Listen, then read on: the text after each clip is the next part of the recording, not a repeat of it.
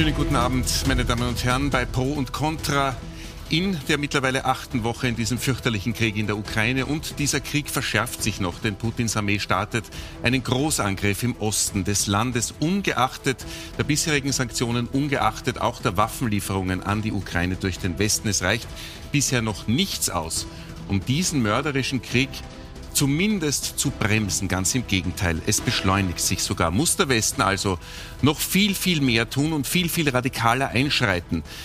Muss ein Gasembargo unsere moralische Verpflichtung sein, hier auch in Österreich?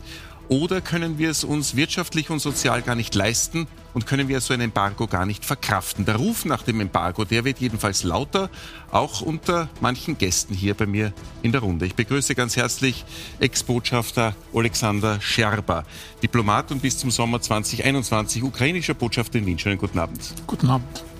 Stefan Keini, der ist bei uns, Klimalandesrat der Grünen Oberösterreich und stellvertretender Bundessprecher. Herzlich willkommen. Barbara Blaha begrüße ich, Direktorin des sozialliberalen Thinktanks Momentum. Schönen guten Abend. Herzlich willkommen Christoph Badelt, Präsident des Fiskalrats, früher Chef des Wirtschaftsforschungsinstituts. Guten Abend. Clara König ist in der Runde, Klimaaktivistin der Fridays for Future in der Steiermark. Herzlich willkommen. Hallo. Und Wolfgang Anzengruber, bis letztes Jahr Verbundchef, derzeit bei den CEOs for Future. Ihnen allen einen wunderschönen guten Abend, Herr Scherber. Ich möchte mit Ihnen beginnen. Setzen Sie uns da bitte ins Bild zuerst, was in Ihrem Land geschieht, wenn Putin eine neue Militäroffensive im Osten startet und wenn Putin ausgerechnet die Mörderbrigade von Butscha noch ausgezeichnet hat. Was bedeutet das für die Menschen in der Ukraine nach all dem, was sie jetzt schon ertragen haben?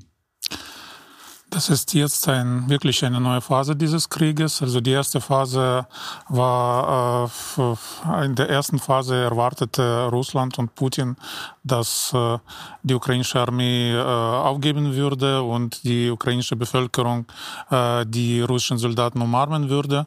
Also man hat absolut wahnsinnige Vorstellungen von der Ukraine. Jetzt versteht Putin und versteht Russland, dass weder das eine noch das andere die Realität ist. Also sowohl die Armee als auch die Zivilbevölkerung steht dieser Okkupation absolut ablehnend gegenüber und man leistet absolut vehement äh, Widerstand. Ähm, und es wird so aussehen wie eine Panzerschlacht aus dem äh, Zweiten Weltkrieg. Also ich bin äh, groß geworden mit, mit diesen Filmen, sowjetischen Filmen über den Zweiten Weltkrieg. Ich hätte mir nie gedacht, dass ich inmitten eines solchen Filmes befinden würde. Aber das ist leider Gottes die Realität, in der jetzt die Ukraine ist. Jetzt kennen Sie natürlich als Botschafter, der Sie ja in Wien waren, acht Jahre lang, ähm, die politische Landschaft auch in unserem Land. Ist die politische Position Österreichs noch haltbar, russisches Gas zu beziehen? Was ist denn überhaupt politisch durchzusetzen mit dieser Abhängigkeit, die Ihnen ja bewusst ist? Das ist keine politische Entscheidung, das ist eine moralische Wahl.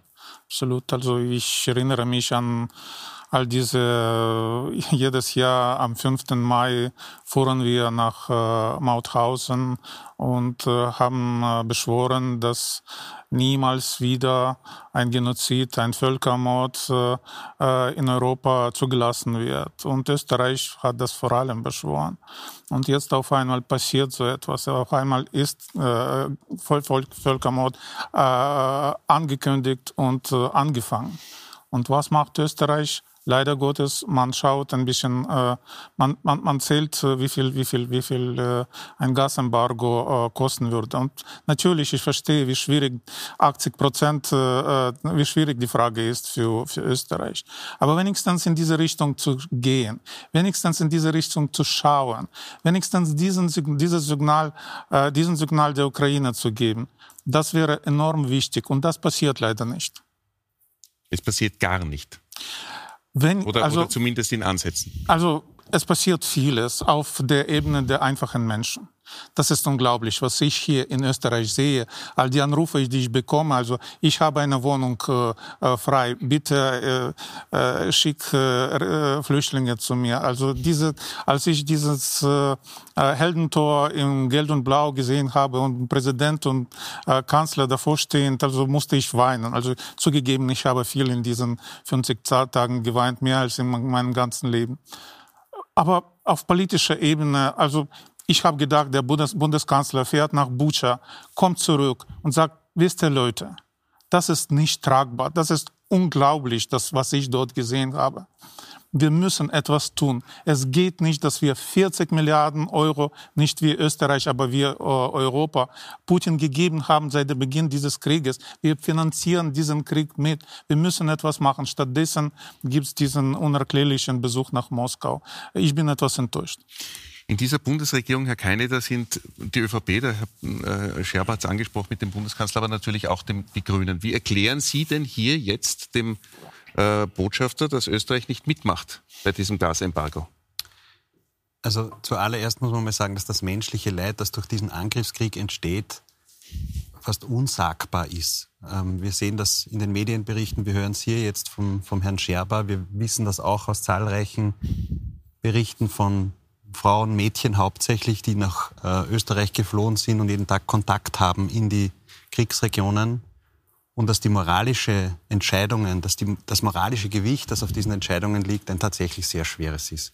Und es ist unsere Verantwortung, alles Mögliche zu tun, um ähm, Wladimir Putin unter Druck zu bringen, diesen Krieg endlich zu beenden.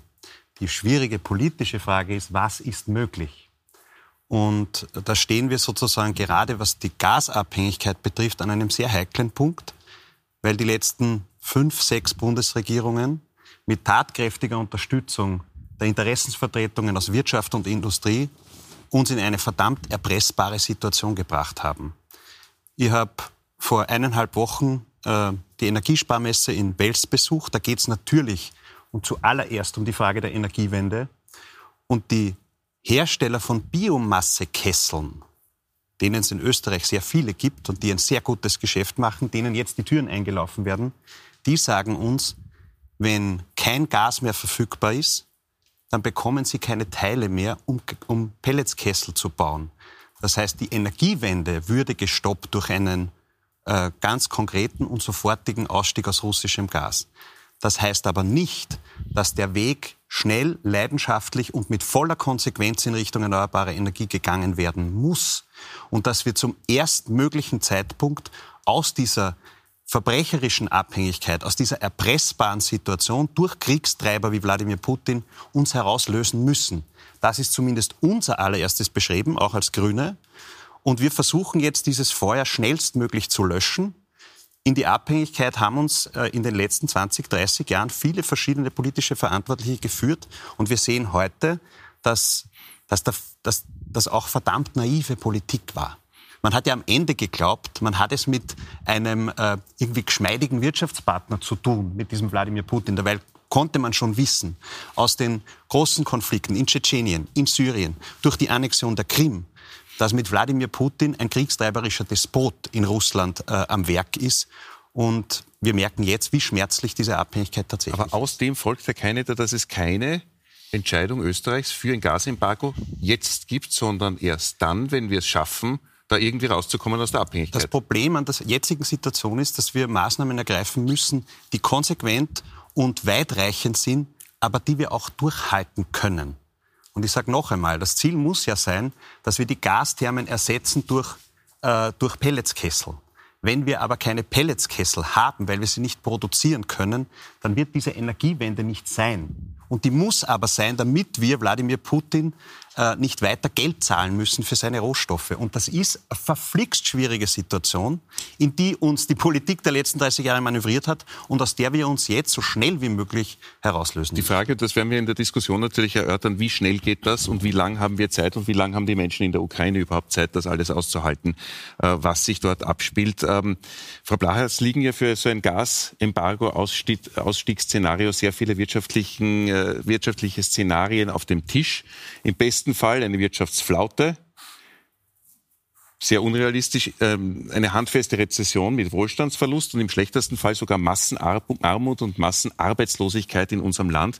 Spricht das alles letztlich gegen ein Gasembargo? Ich glaube, wir müssen hier ein paar Fragen auseinanderdröseln. Die eine Frage ist die ähm, der Verantwortung. Herr Kaneda, Sie haben schon angesprochen, wie sind wir denn überhaupt in diese Lage geraten? Sie sprechen von 30 Jahren. Ich würde meinen, den Zeitraum können wir ruhig ein bisschen kürzer fassen. Also, dass wir von 50 Prozent russisches Gas auf 80 Prozent hochgeschnallt sind, liegt nicht in der Vergangenheit von vor 30 Jahren. Das war eine Entscheidung und das waren Entscheidungen der letzten paar Jahre. Da, haben die, da hat die Industrie eine Rolle gespielt, da haben die Banken eine Rolle gespielt. Da hat die Politik eine Rolle gespielt. Und eine sehr kleine Clique hat uns hier in eine politische Abhängigkeit manövriert und in eine klimapolitische Sackgasse. Und jetzt ist die Frage, wie kommen wir da wieder raus? Wenn wir uns ansehen, äh, ein Gas aus, das von heute auf morgen kommt, welche wirtschaftlichen und sozialen Auswirkungen hätte das, dann muss ich sagen, die ersten Vorboten davon sehen wir ja jetzt schon. Tatsächlich reicht ja die Tatsache, dass Putin die Mengen, die zugesagt sind, bedient. Trotzdem gehen die Preise für Strom und Gas durch die Decke. Das heißt, den Preis für diese kleine Clique, die uns in diese Abhängigkeit getrieben hat, die extrem gut daran verdient haben die letzten Jahre, den Preis zahlen momentan die Österreicherinnen und Österreicher und die Menschen in der Ukraine. Und zwar jeden Tag. Und die Frage, die sich uns jetzt stellt, ist, was heißt das, wenn wir das jetzt nochmal beschleunigen, wenn wir das Gas ganz abdrehen? Dann ist auch klar, die Preise würden durch die Decke schießen. Also so realistisch muss man sein. Da gibt es jetzt unterschiedliche Szenarien. Wie schlimm wird es wirklich? Gleichzeitig wissen wir auch, dass jede Modellrechnung, die uns im Moment vorliegt, wahrscheinlich die Realität nicht vollumfänglich erfassen kann. Das kann kein Modell. Das ist nicht die Schuld des Modells. So, aber wenn ich mir äh, vorstelle, äh, es gibt ein Gas aus, dann ist auch klar, wir sind ganz schnell in Wirklichkeit bei Rationierung. Ja, also von, wenn ich das von heute auf morgen mache, heißt das, ich muss das Gas rationieren, der Industrie Kontingente zuteilen. Das heißt aber auf sehr kurze Sicht auch, dass gewisse Industriebetriebe sagen werden, das schaffen wir nicht. Wir können die Temperatur nicht halten, wir können die Produktion nicht halten, wir müssen abdrehen, weil es sich nicht ausgeht für uns. Und dann weiß niemand, und das kann wirklich momentan keiner seriös beantworten, welche Auswirkungen hat das, welche Dominoeffekte hat das. Das betrifft ja nicht nur Österreich, das betrifft ja eigentlich die gesamte Europäische Union. So, und dann haben wir natürlich die Frage, Herr Badl, Sie haben das in diversen Interviews auch schon angesprochen, da reden wir von äh, Massenarmut, möglicherweise auf jeden Fall aber von Massenarbeitslosigkeit, die man auffangen müsste. Und wie lange das dann dauert, Herr Anzengruber, Sie werden das dann vielleicht auch noch äh, ergänzen. Es hängt ja nicht nur die Industrie am russischen Gas, es hängen die Haushalte am russischen Gas und es hängt zum Teil auch die Stromerzeugung am russischen Gas. Und wenn das Licht ausgeht, dann wird es ganz schnell finster. Welche dieser Folgen sind jetzt ein paar wirklich aufgezählt worden? Und wir haben sie schon mehrmals in den letzten Wochen gehört und gelesen, auch von Ihnen, Herr Bartelt, ähm, wo Sie von Massenarbeitslosigkeit und Massenarmut gesprochen haben. Welche wäre denn konkret die schlimmste Folge? Die Teuerung, dass die Preise durch die Decke gehen, die Knappheit bei der Produktion und der wirkliche Mangel oder ist es das Abdrehen ganzer Industriebranchen und eine Massenarbeitslosigkeit? Es gibt dann einfach überhaupt keine Jobs mehr? Ich glaube nicht, dass man zwischen diesen verschiedenen Aspekten jetzt sagen kann, ja. das eine schlimmer als das andere. Das ist einfach ein Gesamtbild und da bin ich ganz bei der Frau Blaha. In Wahrheit weiß niemand genau, was passiert. Denn äh, es ist ganz klar, dass äh, die Industrie oder überhaupt der produzierende Bereich, wenn man denn äh, das Diktum halten möchte, dass man die Haushalte sozusagen verschonen will. Das müsste man ja auch noch in Frage stellen, wobei de facto eine Rationierung der Haushalte gar nicht so leicht ist, äh, aus technischen Gründen. Aber wenn man dieses Diktum behalten will, dann bleibt... Also zu, Diktum zuerst Industrie? Äh, dass die, nein, dass die Haushalte ja mal auf jeden Fall alles kriegen, Sicher was sind. sie brauchen dann müsste man konsequenterweise auch sagen, also dann müssen wir auch die Fernwärme erhalten, weil die Fernwärme auch zu über einem Drittel äh, vom, äh, vom Gas überhaupt erst entsteht. Und dann haben wir vor allem in den Zeiten, äh, wo von Windrädern etc. nicht genug kommt, auch viele, also einen großen Teil der Stromerzeugung, der aus Gas wird. Das wird Anzengruber noch da sein. So, und wenn Sie das alles bedienen wollen, dann bleibt äh, der produzierende Bereich, für den bleibt dann sozusagen der Rest und der reicht sicher nicht aus, die Produktion zu führen. Und das wirkliche Problem ist nicht nur, dass manche Produktionen dann rein technisch gesehen heruntergefahren werden müssen, was zum Teil ein Wahnsinn ist, weil da geht es zum Teil um Produktionsanlagen, die kann man nicht einfach abdrehen und morgen wieder aufdrehen. Die müsste man dann, was weiß ich, in der Glasindustrie oder auch zum Teil in der Stahlindustrie, wenn sie die auslaufen lassen, dann brauchen es zwei Jahre, dass es wieder hochfahren und dergleichen mehr. Aber es geht nicht nur darum, dass die dann nichts produzieren können, sondern es geht um die ganzen Lieferverflechtungen, wo dann auf einmal plötzlich Güter nicht da sind des täglichen Gebrauchs. Ja, jetzt weiß ich schon rein statistisch gesehen, ein Großteil der industriellen Produktion wird exportiert, aber es wird natürlich auch in Konsum, für Konsumgüter etwas verwendet und und äh, das mag jetzt die Industrie treffen, aber auch die Dienstleister. Unlängst äh, habe ich mit jemandem gesprochen, wir könnten zum Beispiel eine Wäscherei, eine Großwäscherei nicht betreiben ohne Gas. Ja? Und in der Großwäscherei wird, werden die Leintücher und die Bettwäsche äh, der Spitäler gewaschen. Ja? Also das, auf das kann man nicht verzichten. Es sei denn, es ist Krieg und es geht alles den Bach hinunter. Aber das ist ja nicht eine Situation, die wir wollen. Und es gibt, es gibt sicherlich jede Menge Produkte, wo wir nicht genau wissen, wie die um 25 Ecken gehende Lieferverflechtung ist. Das heißt, wir hätten einen Zustand, wo Arbeitslosigkeit dadurch entsteht, dass äh, Industriebetriebe nicht produzieren können. Wir hätten eine noch stärkere Inflation und wir hätten bei einer nicht exakt festlegbaren Menge an Gütern einfach auch die Güter nicht zur Verfügung. So, und das, und da bin ich jetzt bei Ihnen, muss ich sozusagen abwägen gegen eine zweifellos vorhandene moralische äh, Schuldigkeit.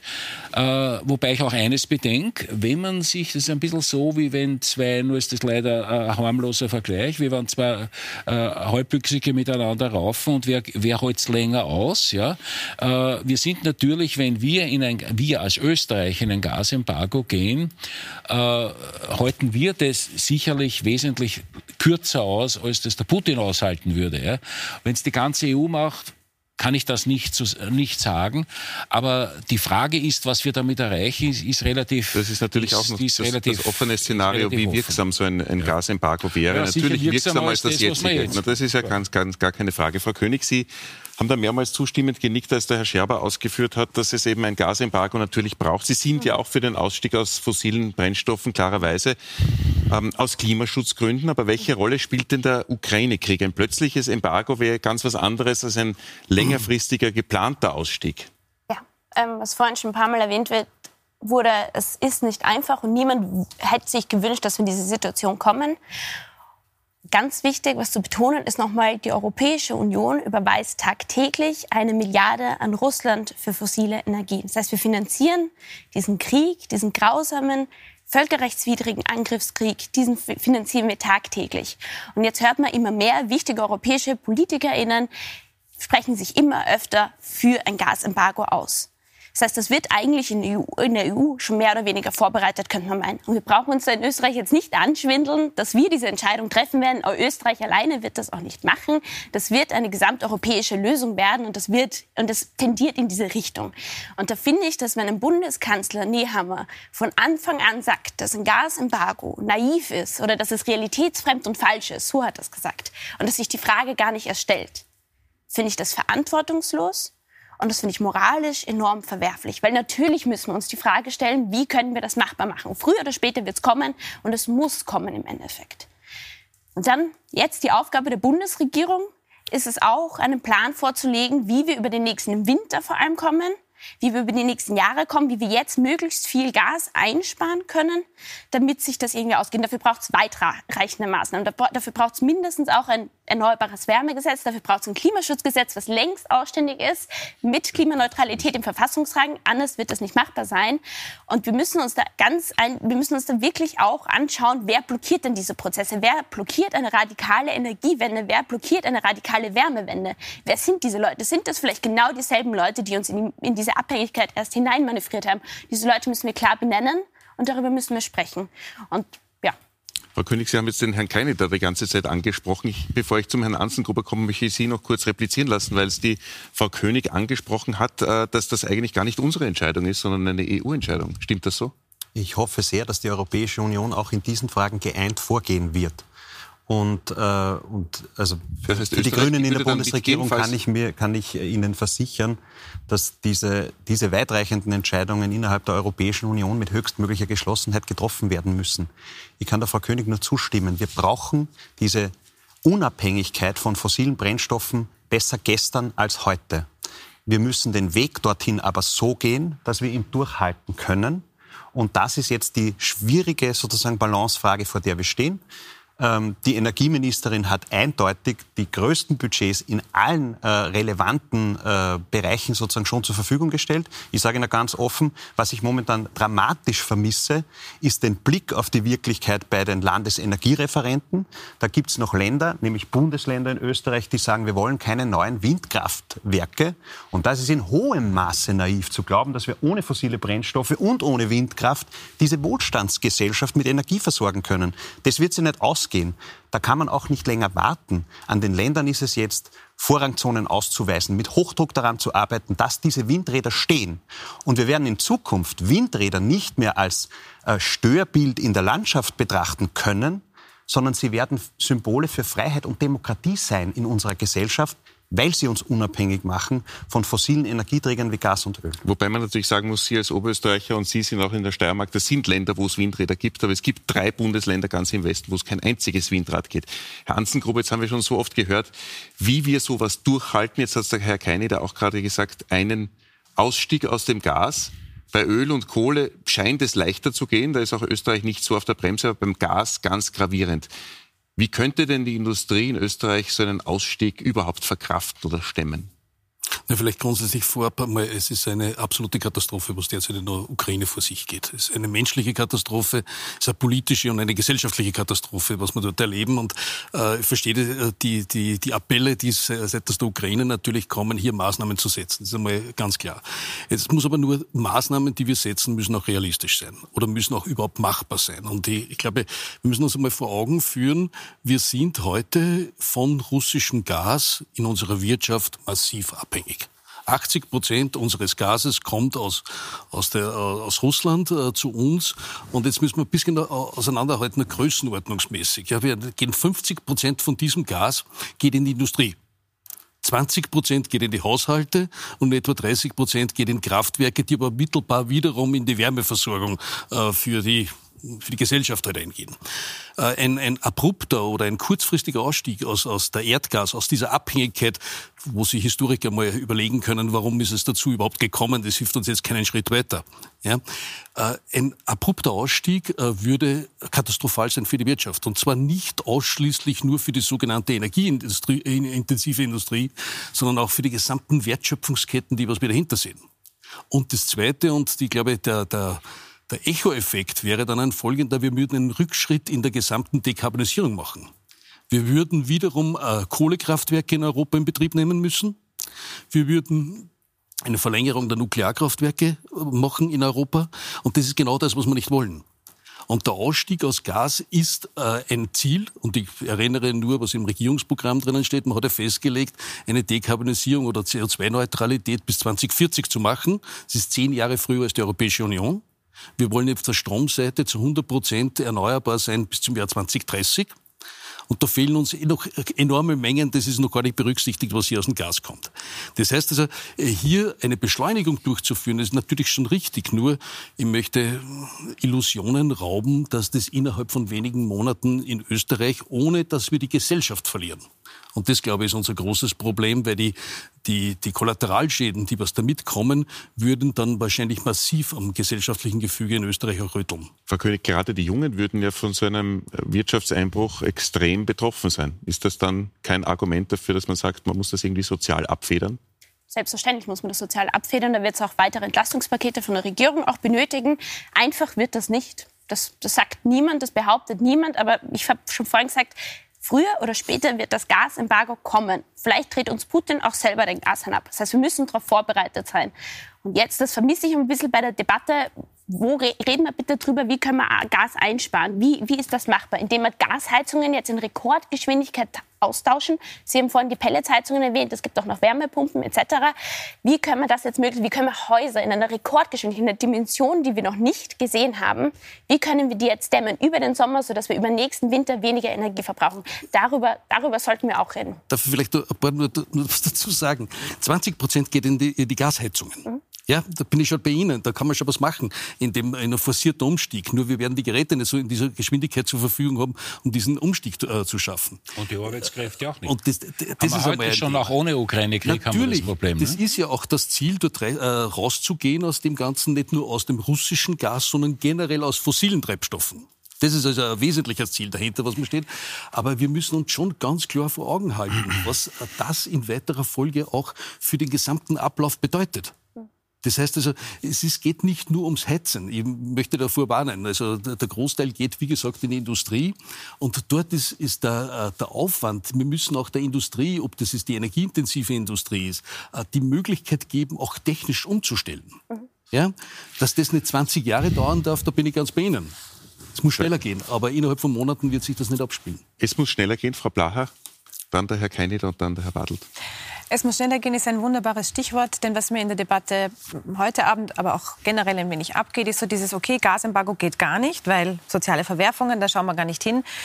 Und deshalb ist so meine größte Sorge, dass wir ähm, alle gemeinsam, auch politisch, so ein bisschen die Augen zu machen und uns denken, na, wir kommen da jetzt irgendwie drüber und irgendwie wird sich dieser Krieg da unten auflösen und dann gehen wir wieder in Richtung Normalität. Und das setze ich jetzt wirklich unter Anführungszeichen, weil Normalität ist das keine.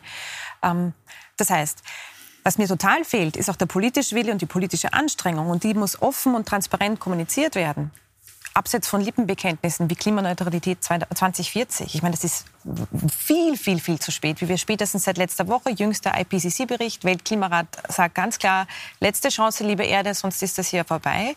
Äh, da müssen wir so viel mehr machen, als wir es jetzt tun. Und wir beschäftigen uns sehr damit, uns gegenseitig zu erzählen, was alles nicht geht. Wir beschäftigen uns aber zu wenig damit, uns eigentlich vorzunehmen, was geht denn alles. Da fehlt mir auch die Bundesregierung als Tempomacher in diesen Fragen. Und es ist mir auch zu wenig, sich hinzusetzen und zu sagen, jetzt müssen mal die Bundes Bundesländer da irgendwas liefern, wenn man selber nicht einmal ein Klimaschutzgesetz zusammengebracht hat, obwohl man seit zwei Jahren in dieser Regierung sitzt. Also hier fehlt Tempo und Wille, was gerade angesichts der dramatischen Lage in der Ukraine fast zynisch ist. Also ich, ich, kann vieles davon verstehen, weil mir fehlt das auch ganz ehrlich. Und es ist ein bisschen, ähm, es, es, klingt zu schön, wenn wir heute hier sitzen. Herr Ernstengruber sagt uns, dass sozusagen, dass der Ausstieg aus dem Gas ja ohnehin geplant ist und das auch im Regierungsprogramm steht. Richtig, das haben wir dort hinein verhandelt. Äh, in den Verhandlungen geht es aber ist es bis vor acht Wochen, das hat sich zum Glück geändert, auch bei weiten Teilen der Wirtschaft und Industrie, darum gegangen, Gasnetze auszubauen. Wir hatten Landesenergieversorger, das muss man sich mal vorstellen, die bis vor wenigen Wochen den Menschen 1000 Euro gezahlt haben, damit sie auf eine Gastherme umstellen. Gibt es heute noch, habe ich heute Nachmittag gesehen. Und, und das, ist, das ist absurd. Und es gibt Teile in der Politik, die, die haben, glaube ich, das Gefühl, es wird einen Waffenstillstand geben und dann kann alles ein bisschen werden, wie es war. Das ist aus zweierlei Hinsicht naiv und gefährlich.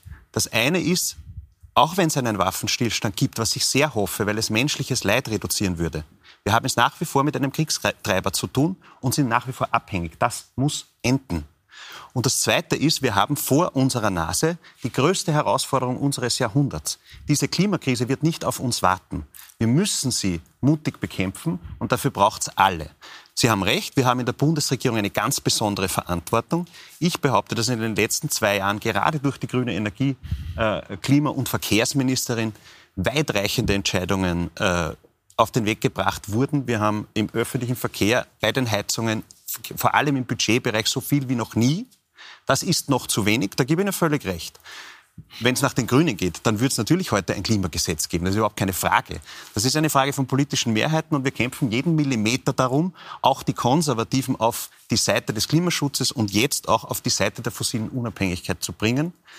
Und da muss aus meiner Sicht jetzt die Erkenntnis aller stehen, dass diese Energiewende keine Frage mehr ist, äh, ob wir es uns leisten können, das schnell zu machen. Wir müssen das schnell machen. Wir müssen das Mögliche tun, und zwar alles Mögliche, um menschliches Leid in der Ukraine zu verhindern. Das ist beim Gas noch nicht sofort möglich, glaube ich, weil da gibt es Verwerfungen. Aber ansonsten muss das jetzt schnell gehen und es wird nicht an der grünen Unterstützung scheitern. Das wissen, glaube ich, eh alle. Aus all dem, was Sie gehört haben, Botschafter Scherber, ist das jetzt wahrscheinlich noch immer viel zu langsam, klarerweise, weil der Krieg jeden Tag weitergeht und Opfer fordert. Aber würde denn eine, eine ganz schwere Rezession, so wie sie jetzt möglicherweise droht, nicht nur in Österreich, sondern auch in der ganzen EU, auch den Wiederaufbau äh, nach dem Krieg äh, hemmen und die Hilfe für die Ukraine, die auch notwendig ist, dann äh, verhindern? Wir in der Ukraine leben äh, ein, one day at a time, äh, einen Tag. Also wir machen solche große Pläne äh, nicht im Voraus, leider Gottes. und Russland hat bereits angekündigt, wenn Äh, also Russland geht davon aus, dass dieser Krieg absolut äh, sicher gewonnen wird von Putin. Und dann äh, kommt etwas viel, viel, viel Größeres, was wir in diesen 50 Tagen gesehen haben. Dann kommt ein Genozid, dann kommt Ausrottung alles Ukrainischen, dann kommt äh, Gulag zurück, äh, das steht alles schwarz auf weiß, als es wurde in, in, in äh, RIA Novosti publiziert, angekündigt. Äh, das heißt Denazifizierung, also die Ukraine hat diese kollektive Schuld vor Russland und in wenigstens eine Generation der Ukrainer muss diese, diese kollektive Schuld büßen. Also das, was wir jetzt gesehen haben, das wird, das, das, das könnte nur der erste Anfang sein. Und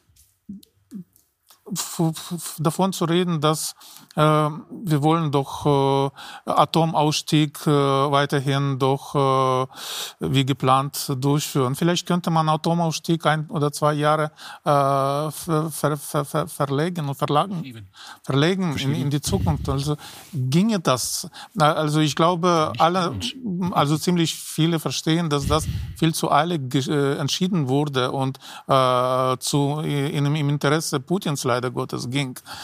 Man, man, muss, man muss kreativ sein, glaube ich. Also, äh, und davon ausgehen, dass das besser leider Gottes nicht geht, es sei denn, die Ukraine gewinnt, macht entscheidende Gewinne in den kommenden Wochen. Wir, ähm, das ist meine Reaktion. Wir werden, wir werden natürlich kreative Ideen brauchen, gar keine Frage, äh, Botschafter Scherber. Wir werden uns dann gleich die möglichen Lösungen dazu auch anschauen. Herr Badl, Sie sind dann gleich dran. Okay. Wir sind sofort wieder zurück, meine Damen und Herren, nach einer ganz kurzen Pause.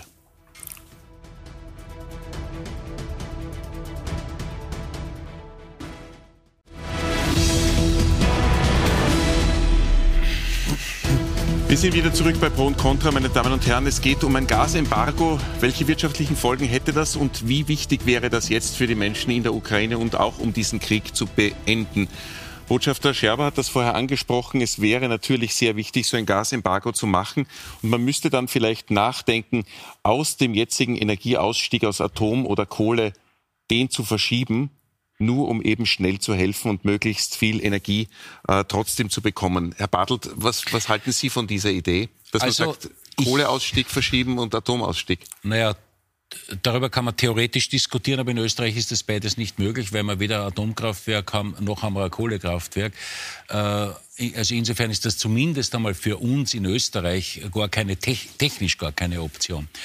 Aber ich wollte zwei Dinge sagen, weil mir das jetzt sehr wichtig ist. Das eine ist, ohne jetzt ein Experte in Militärwissenschaft oder sonst wo zu sein, ich denke mir, es ist extrem unwahrscheinlich, dass diese Krise bald vorbei ist. Das ist extrem unwahrscheinlich. Selbst wenn es in der Ukraine zu einem unter Anführungszeichen Waffenstillstand kommt, ist die Krise nicht vorbei.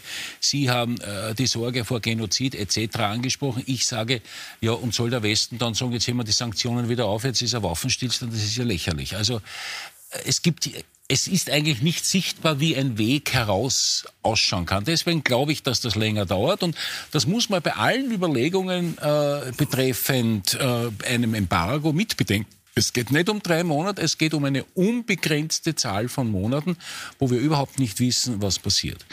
Und deshalb glaube ich, also es gibt eigentlich kaum etwas, was da jetzt gesagt worden ist, dem ich nicht zustimmen würde. Ich möchte nur auf etwas darauf hinweisen, was mir jetzt wichtig erscheint. Was muss jetzt auch seitens der Regierung gemacht werden?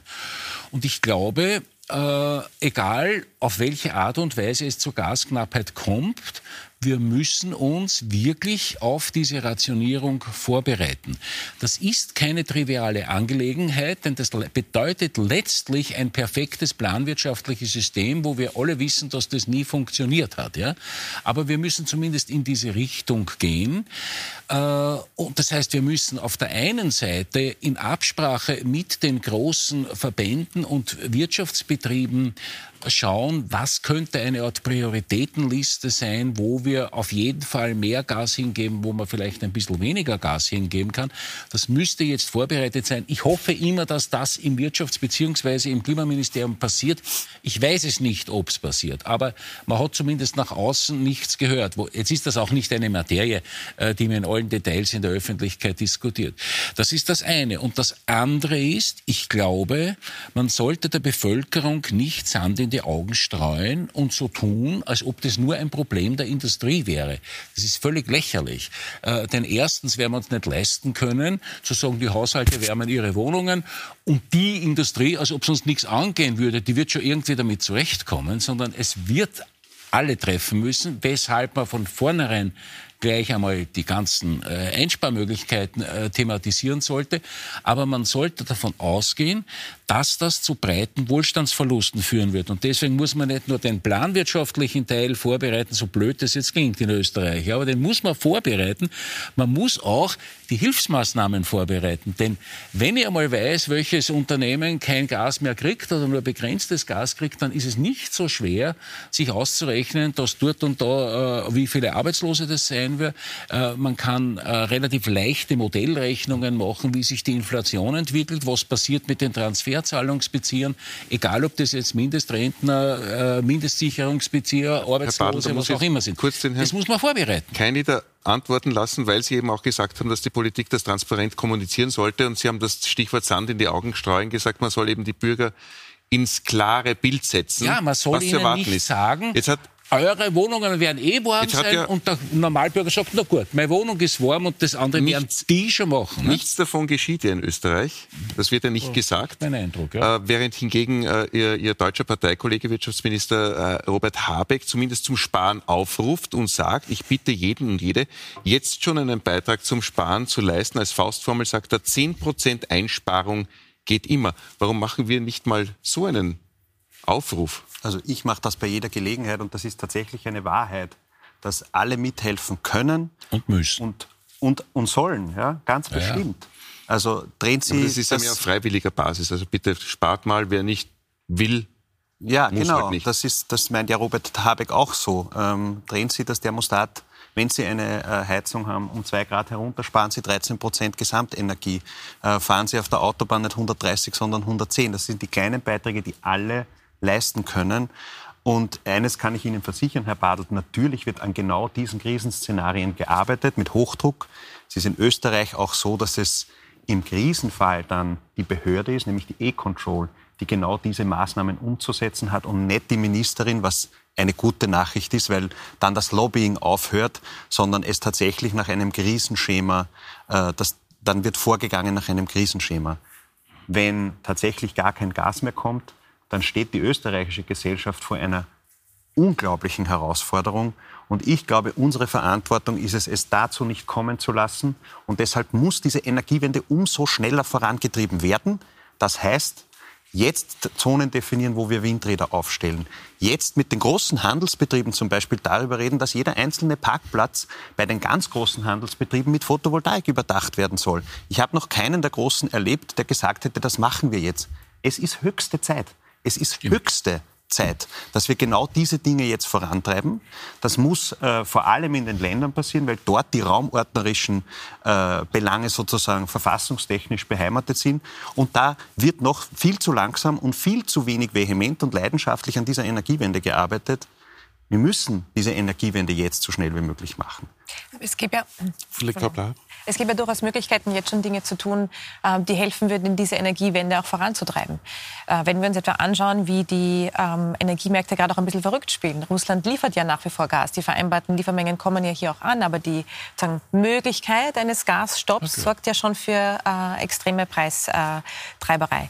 Und hier ist natürlich die Frage, wie gehen, wir, wie gehen wir damit um? Ich bin ein großer Fan von jeder leistet einen Beitrag. Gleichzeitig ist auch klar, also ohne Ordnungspolitik wird es halt nicht gehen. Und mir reißt schon langsam der Geduldfaden mit dem Bitte, bitte, macht es ja so ein bisschen und die Deutschen sollen jetzt mal bitte ein bisschen langsamer fahren auf den Autobahnen, aber für ein Tempolimit, das man gesetzlich durchsetzt, reicht es dann halt auch wieder nicht. Also diese Stimmt. sehr, sehr kraftlosen und saftlosen Aufforderungen alleine, die gehen in Österreich auch ein bisschen auf die Nerven, die lösen uns diese Klimakrise nicht und die lösen auch den Ukraine-Krieg natürlich nicht. Das ist das eine. Das andere, was wir klar sehen müssen, ist, da gibt es jetzt rundherum Konzerne, die sich auch gar nicht so gering die Taschen füllen, wo es durchaus möglich wäre zu sagen, na Moment einmal, gewisse Kriegsgewinne gehören sich eigentlich nicht und alles, was ihr gerade einnimmt, wie zum Beispiel an Österreichs Tankstellen mit überteuerten Benzin und Diesel, obwohl der Rohölpreis schon wieder herunter ist, wird mit einer Sondersteuer einkassiert. Und wir nehmen das Geld und stopfen es in den öffentlichen Nahverkehr, um nur ein Beispiel zu nennen. Also man könnte, Stichwort kreative Lösungen, durchaus hergehen und viel, viel, viel, viel mehr vorantreiben, als zu sagen, diese Länder, die müssen jetzt in der Raubordnung endlich schauen, dass auf den Parkplätzen Photovoltaik vorangeht. Das ist einfach zu wenig. Aber ich habe Replik noch. Also ist, ganz ehrlich, jetzt habe ich auf der einen Seite gehört, ähm, die Menschen sollen mithelfen und man muss das in der Politik ehrlich sagen. Dann sagt man das, dann heißt es, man soll nicht zu den Menschen gehen und sie bitten mitzuhelfen. Das wird eine gemeinsame Kraftanstrengung sein. Und ja, die Menschen können alle mithelfen. Ich gebe Ihnen völlig recht.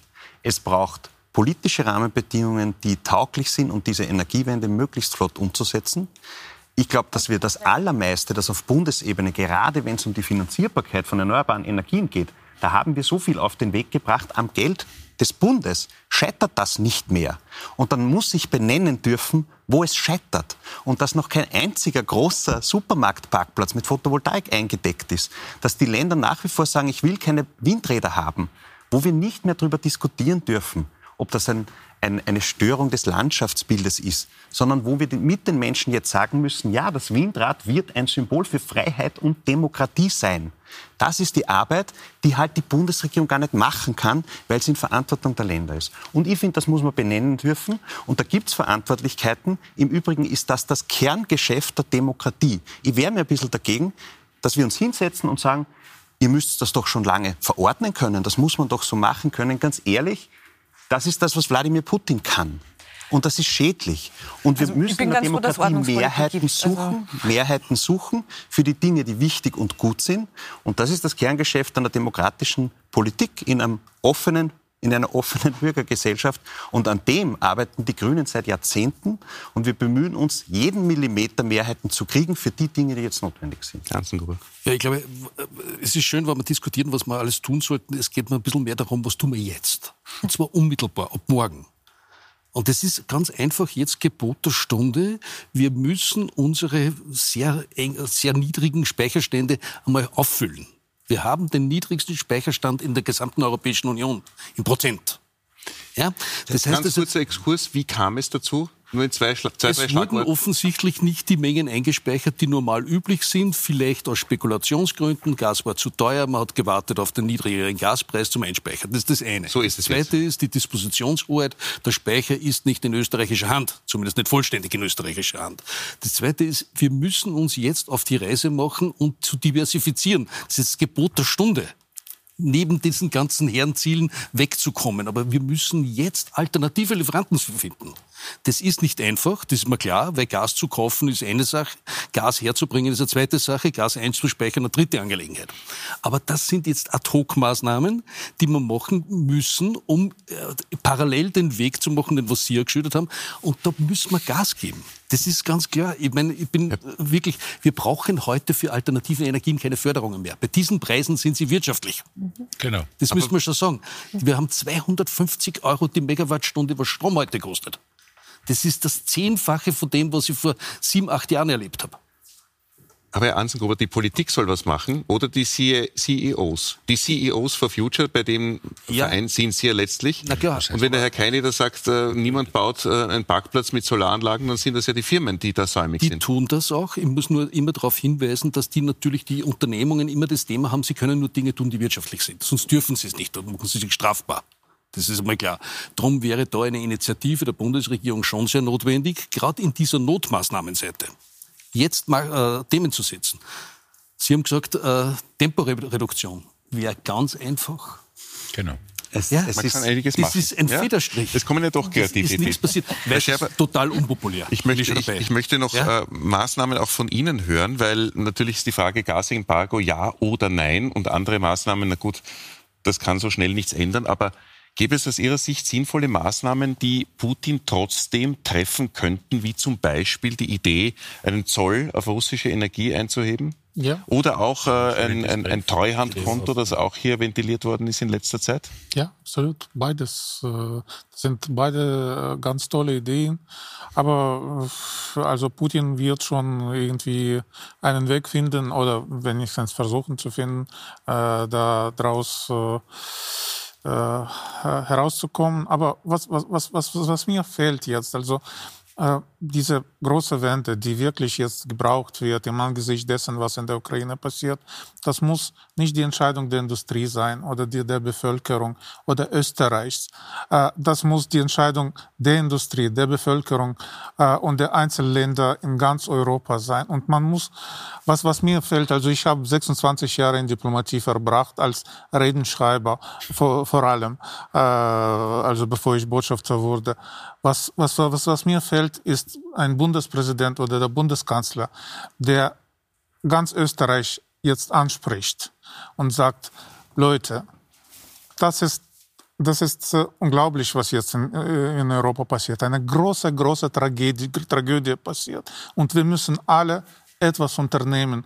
Industrie, und die Bevölkerung, um, um, um unseren Beitrag zu leisten. Vielleicht wird das nicht ausreichen wenn nur äh, Österreich das macht. Vielleicht wird äh, Putin verrückt sein genug, um, um, um das auch weiterzutreiben. Aber das ist unsere moralische Pflicht, das zu tun. Und das, das vermisse ich noch.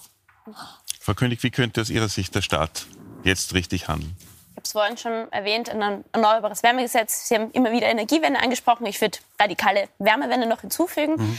Ja. Sie haben vorhin auch gesprochen, dass Sie kein Militärexperte sind. Ich bin auch keine Militärexpertin, aber es gibt zum Glück Militärexperten da draußen und einer davon, Gustav Kressel, hat sich auch für ein Energieembargo ausgesprochen, genau aus dem Grund, weil ein Krieg auch finanziert werden muss.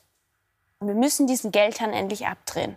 Zusätzlich, was sind die Optionen? Wie, wie geht dieser Krieg aus? Wir haben sehr viel darüber gesprochen, was das für Konsequenzen bei uns bedeuten wird, was das für, die, für den Sozialfrieden bedeuten wird, was für Wirtschaft, für Industrie. Aber wir haben nicht darüber gesprochen, wie dieser Krieg tatsächlich beendet werden soll. Und dieser Militärexperte hat genau gemeint, dass wir den Druck auf Putin, auf Moskau jetzt erhöhen müssen. Und dass wir da mit Militärhilfe in der Ukraine, das kann Österreich natürlich nicht machen, aber wo wir unterstützen können, ist jetzt bei dem Gas- und Ölembargo. Dass da der Druck erhöht wird, dass es zum Ende, im Endeffekt, er hat es einen kalten Frieden genannt. Also, dass es wirklich zum Rückzug von den russischen Truppen kommt, dass es eine Grenze gibt, auf die sich geeinigt, werden kann und dass es keine Front mehr gibt. Was glauben wir denn sonst, wie dieser Krieg vorbeigeht? Sie haben vorhin von einem Waffenstillstand gesprochen, wo wir wissen, dass die Kriegspartei Parteien sich da wahrscheinlich nicht genau darauf einigen können, wie dieser implementiert ist, wann das jetzt wirklich gilt und wo das genau gilt, etc. Das heißt, das ist langfristig eigentlich auch keine Lösung. Das heißt, wir wissen, wir müssen diesen Krieg beenden. Wir, wir, wir, kennen auch alle die Ambitionen von Putin, dass er eigentlich bei der Ukraine nicht Halt machen möchte. Das heißt, da ist die ganze Sicherheitsarchitektur von ganz Europa gefährdet. Und das haben wir, glaube ich, noch nicht verstanden. Ich glaube, wir haben nur nicht verstanden, dass Krieg in Europa ist. Und so müssen wir jetzt auch handeln. Und so muss auch die Regierung handeln. Ist das so beurteilbar, Herr Botschafter, dass äh, das Gasembargo wirklich den Krieg auch beenden würde, weil sofort der Geldfluss versiegt? Ich möchte nur vielleicht kurz davon noch hinzufügen, ist jetzt nicht meine Einschätzung, das ist die Einschätzung von Militärexperten. Es gibt auch einen ehemaligen äh, Berater von Putin, der das letztens gegenüber BBC geäußert hat. Das heißt, es ist jetzt nicht meine Annahme. Ich bin keine Militärexpertin, wie ich gesagt habe, sondern das ist das, was der Militärexperte gemeint hat. Also wenn Putin das Geld ausgeht, dann äh, geht auch der, der Krieg aus. Und das Geld bekommt er derzeit nur äh, hauptsächlich? Vor allem natürlich, also, also wie, äh, wie John McCain sagte, Russland ist eine Tankstelle mit äh, Raketen. Also wenn Russland auf einmal keine Tankstelle mehr ist, dann bleiben nur, bleiben nur Raketen, ja. Und die, die äh, werden nicht fliegen, weil, weil äh, ja, das Geld nicht da ist. Ähm, aber äh, ich weiß nicht, also mir, mir, mir, natürlich wird das nicht gleich, es, es, es wird der Krieg nicht gleich zu Ende sein. Äh, Putin hat äh, drauf, sich drauf seit 15 Jahren mindestens vorbereitet. Er hat immer wieder dieses Geld, dieses Gasgeld äh, beiseite gelegt. Und man hat sich gefragt, wozu? Wir Ukrainer wussten wozu. Und äh, äh niemand hat uns zugehört natürlich, aber, äh, aber aber das ist die äh, Bewegung in die richtige Richtung. Und das muss passieren. Und dafür, das braucht, äh, dafür braucht man einen gesellschaftlichen Vertrag, so quasi. Also eine, ein Einverständnis ein, allerseits. Es ist gar keine Frage, Botschafter, dass dieser Krieg dringend aufhören muss. Vielen Dank, dass Sie sich Zeit genommen haben in diesen turbulenten Zeiten. Sie fahren jetzt am Freitag wieder zurück in Ihr Heimatland. Alles Gute, Herr Botschafter. Meine Damen und Herren, vielen Dank für die Diskussion. Pro und Contra zum Gasembargo, das uns möglicherweise tatsächlich nicht erspart bleiben wird. Aber wir haben gehört, dass dieses Gasembargo tatsächlich den Krieg früher beenden könnte. Und jeder Tag, der zählt natürlich in dieser fürchterlichen Krise. Vielen Dank fürs Zuschauen bei Pro und Contra. Alle Folgen wie gewohnt auf der Seppen-App und natürlich auf puls24.at zum Nachschauen. Schönen Abend.